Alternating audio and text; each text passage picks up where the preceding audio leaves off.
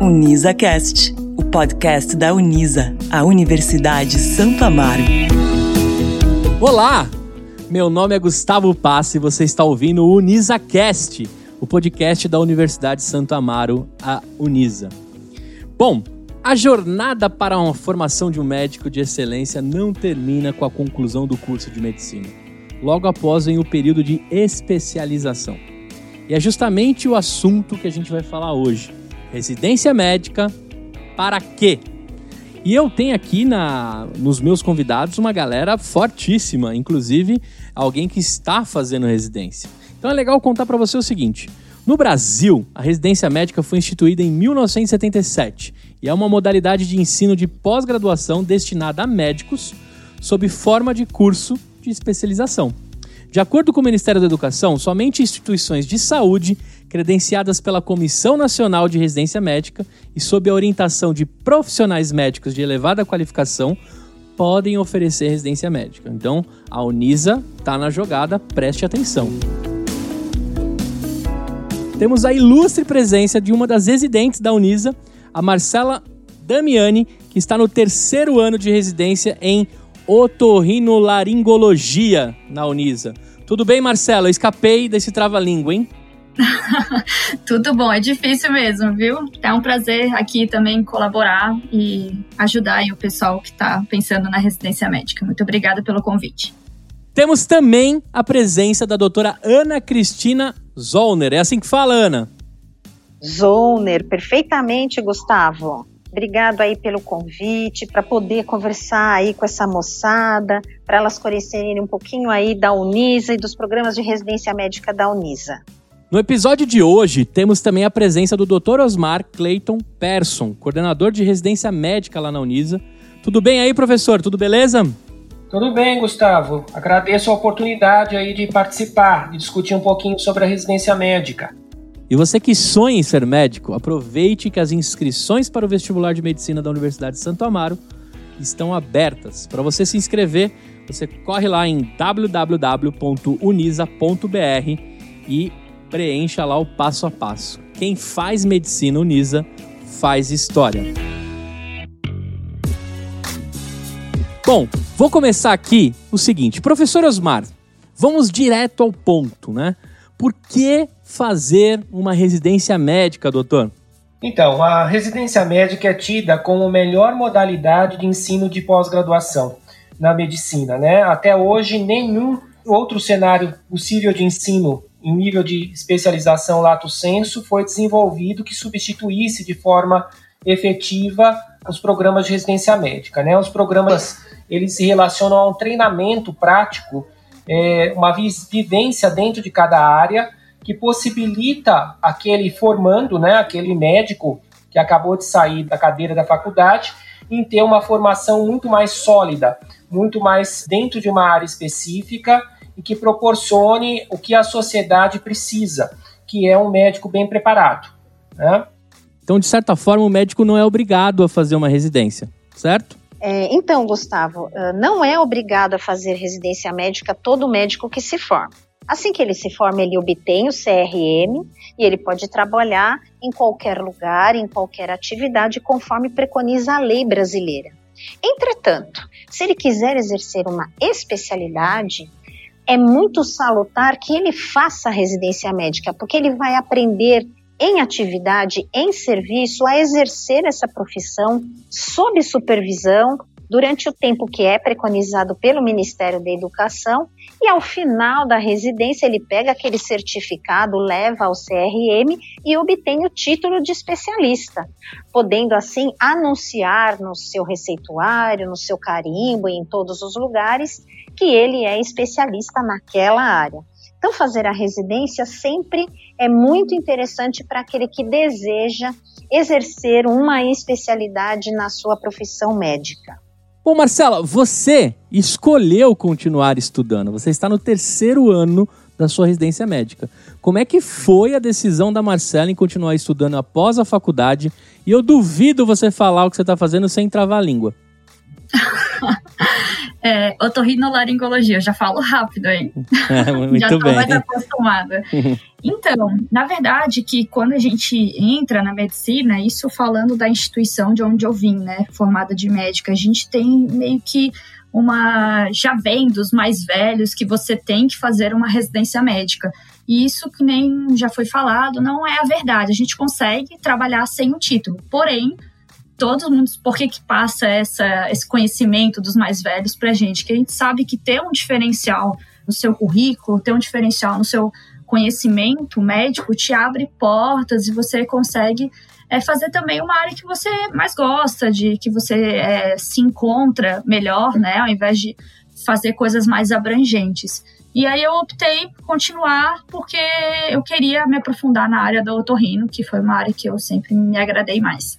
Muito legal. E você tá gostando? Como é que tá sendo tudo isso? Ah, eu gosto da otorrino. Para mim, eu era do time da doutora Ana, eu era da pediatria e no último semestre da minha faculdade eu mudei de ideia e vi que a otorrino, eu queria algo clínico e cirúrgico e a otorrino me proporcionava esses dois âmbitos de prática e ela me conquistou e tô aí agora terminando. Legal. Teve alguma influência também ou não de alguém? Pela otorrino, não. Eu tive todas as influências possíveis da pediatria e eu traí a pediatria. Eu me sinto mal por isso. Mas fui para otorrino porque eu gostava mesmo da área. Professor, qual é o melhor período para iniciar uma residência? Assim que eu concluir a faculdade de medicina ou ainda é possível esperar algum tempinho, né, para eu ter experiência profissional e fazer a residência? Mais adequado é que você, logo que terminou a sua graduação, você já entre no programa de residência médica. Por quê? É um sequenciamento, né? sequenciamento daquilo que você vivenciou na formação do médico generalista em nível de graduação. Agora você vai dar sequenciamento em uma área específica. Se você deixar um espaço muito grande entre concluir a graduação e entrar num programa de residência médica, as estatísticas mostram que a maioria não entra depois, tá? Por quê?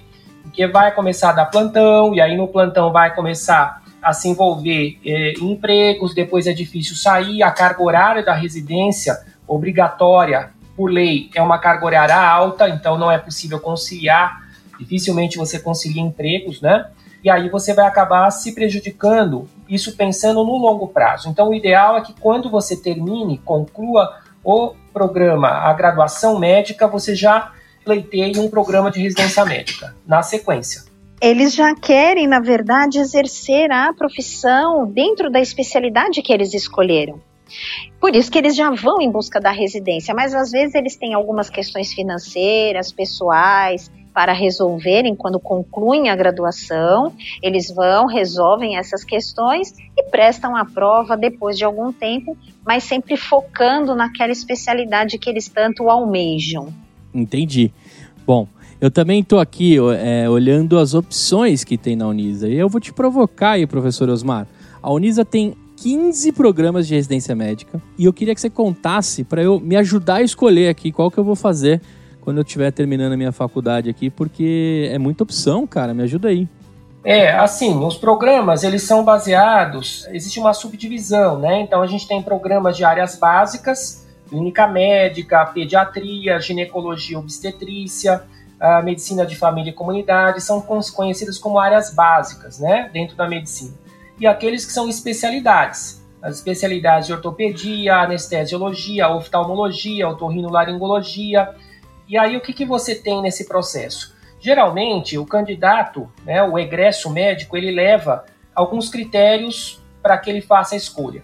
Então, primeiramente é o critério, aquilo que ele mais se familiarizou na graduação, que ele mais gostou. Isso geralmente tem influência do corpo docente, dos professores, muitas vezes ele está mais alinhado com o professor, e aí desenvolveu iniciação científica numa determinada área, isso favoreceu a escolha dele, né? Então tem sempre aquele viés numa determinada área, esse ponto conta. Então, o que, que é que ele gostou mais? Isso conta, né?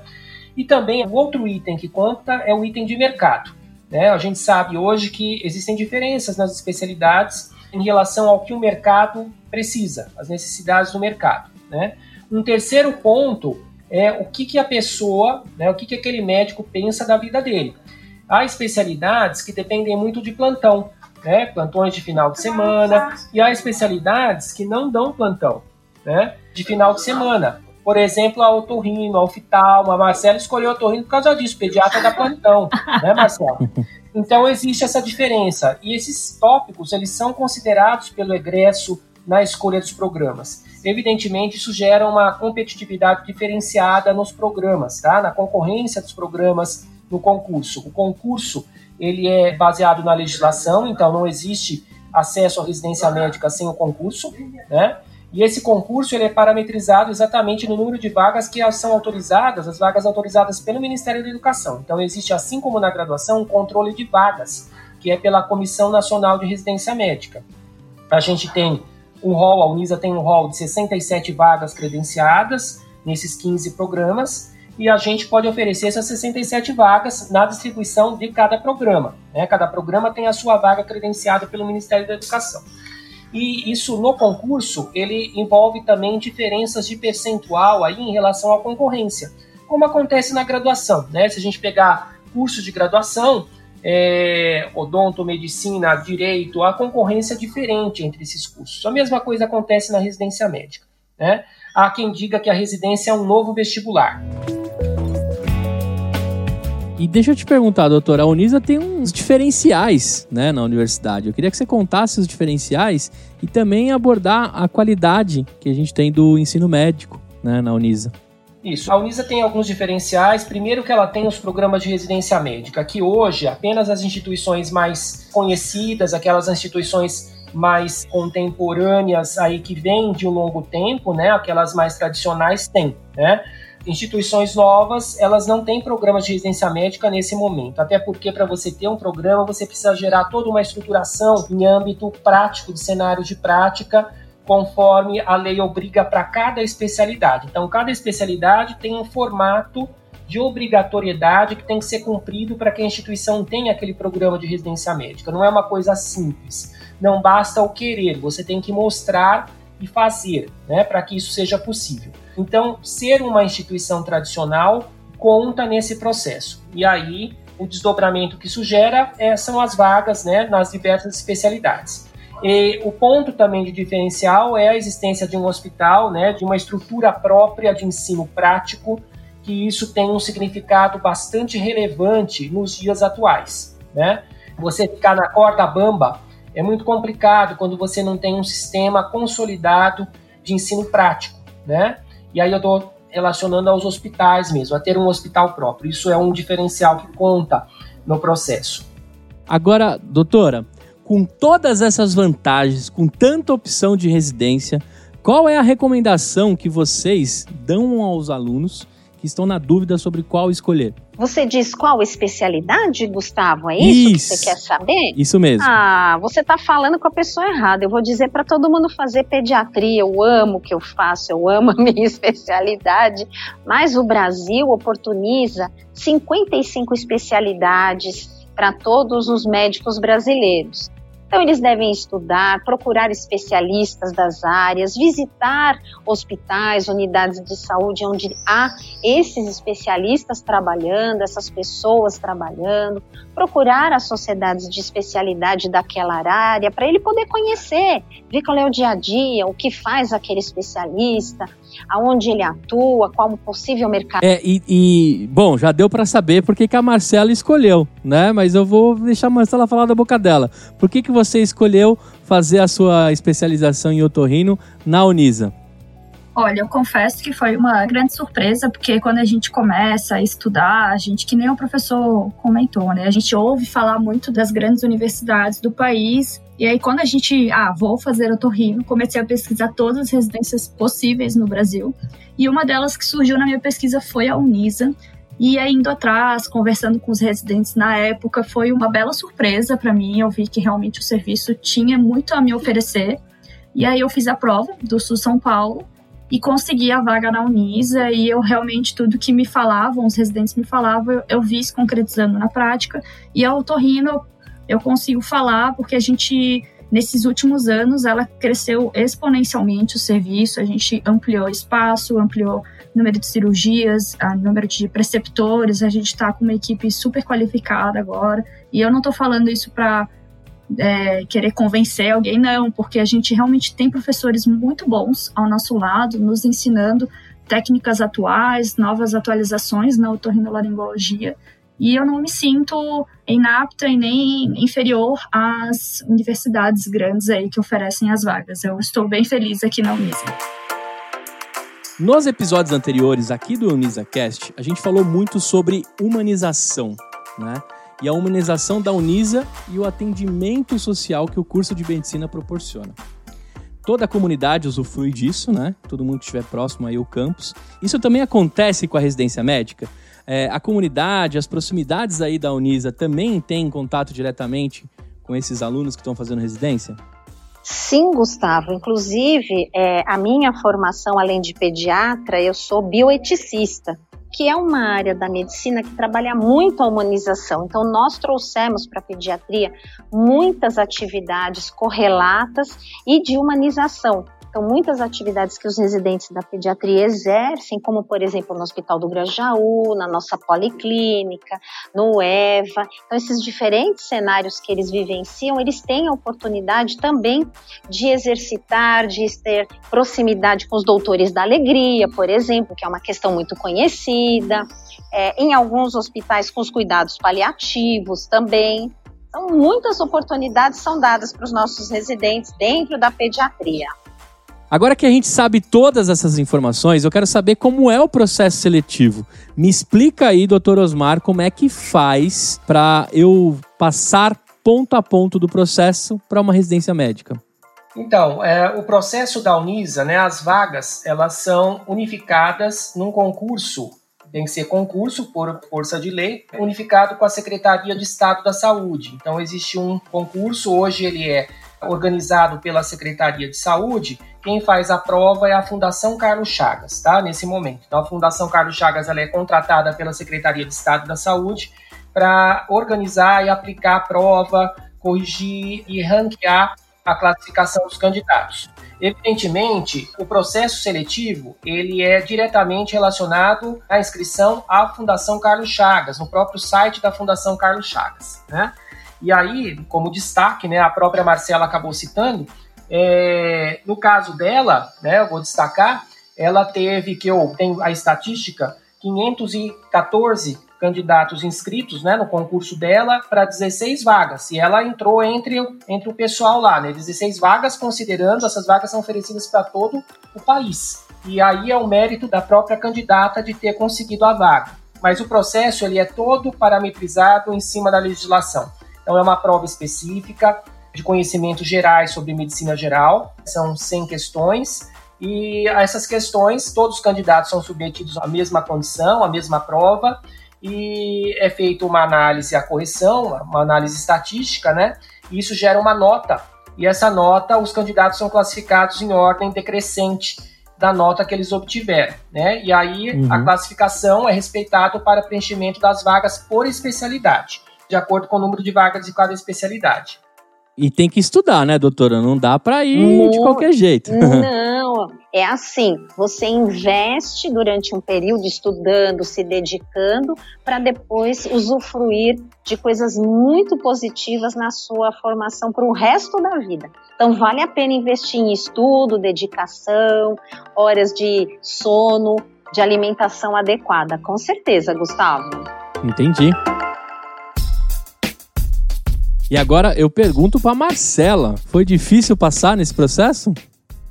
Com certeza. Precisa de dedicação, se ausentar em muitas coisas, é um pouco sofrido, você deixa de sair com os amigos tudo mais, mas é uma coisa até que eu chamo a atenção, que é, você acaba se ausentando de muitas coisas, você abre mão de muitas coisas da sua vida para investir nos estudos, mas ao mesmo tempo eu fazia questão de ter algum momento de lazer, algum momento para eu me distrair, porque senão você vira entra num ciclo vicioso. Eu, por exemplo, eu vivenciei um burnout, não é uma coisa que precisa conciliar alguma coisa para você distrair a sua mente, mas ao mesmo tempo não perder o foco, né?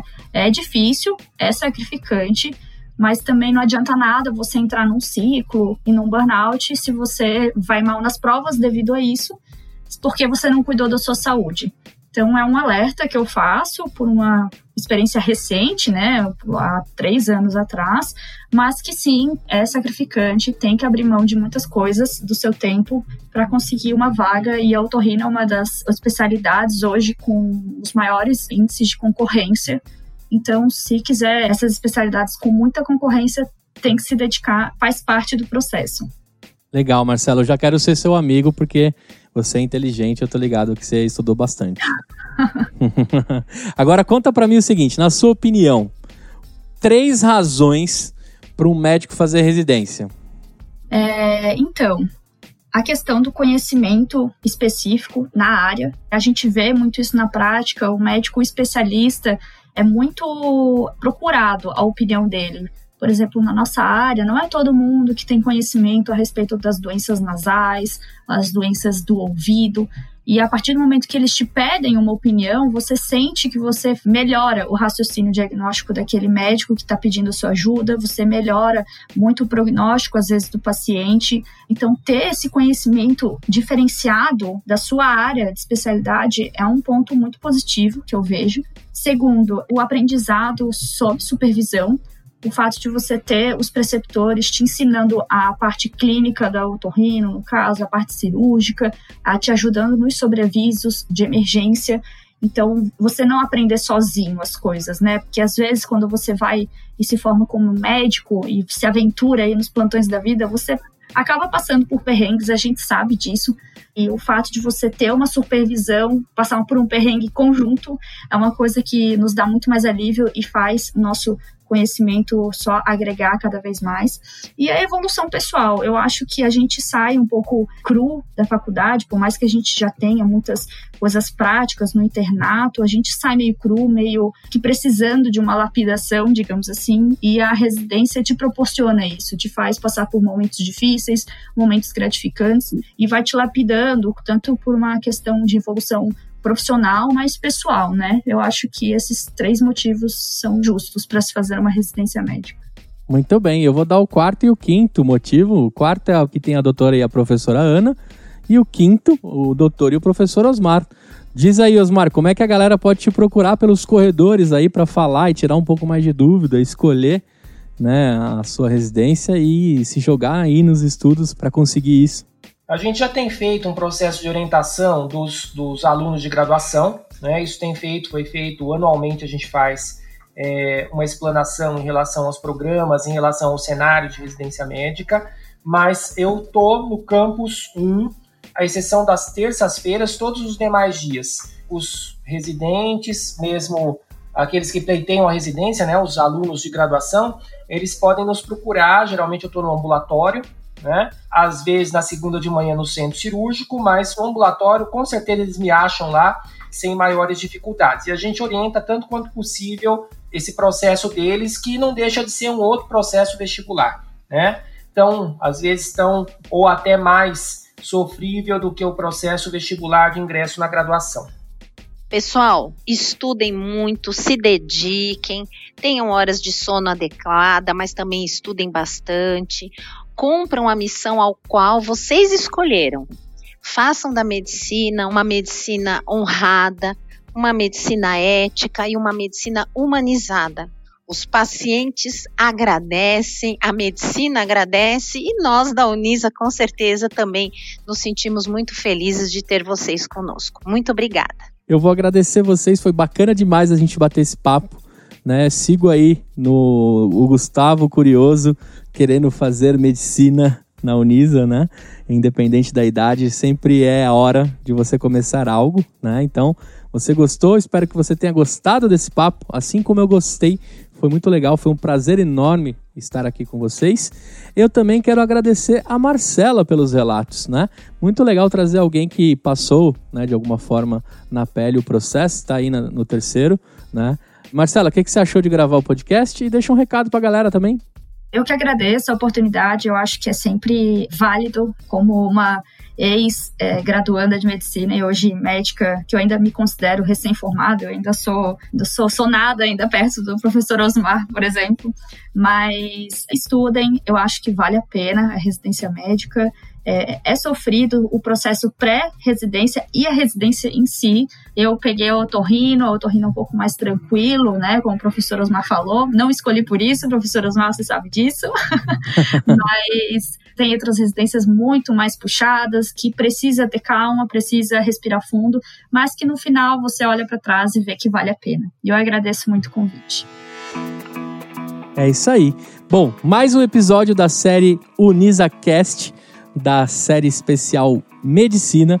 Eu agradeço você que está nos ouvindo. Acompanhe todas as nossas novidades do curso de medicina lá em unisa.br. Em breve, mais um episódio do UnisaCast. Você também pode participar do processo seletivo lá no unisa.br. Fica ligado. Até mais e tchau!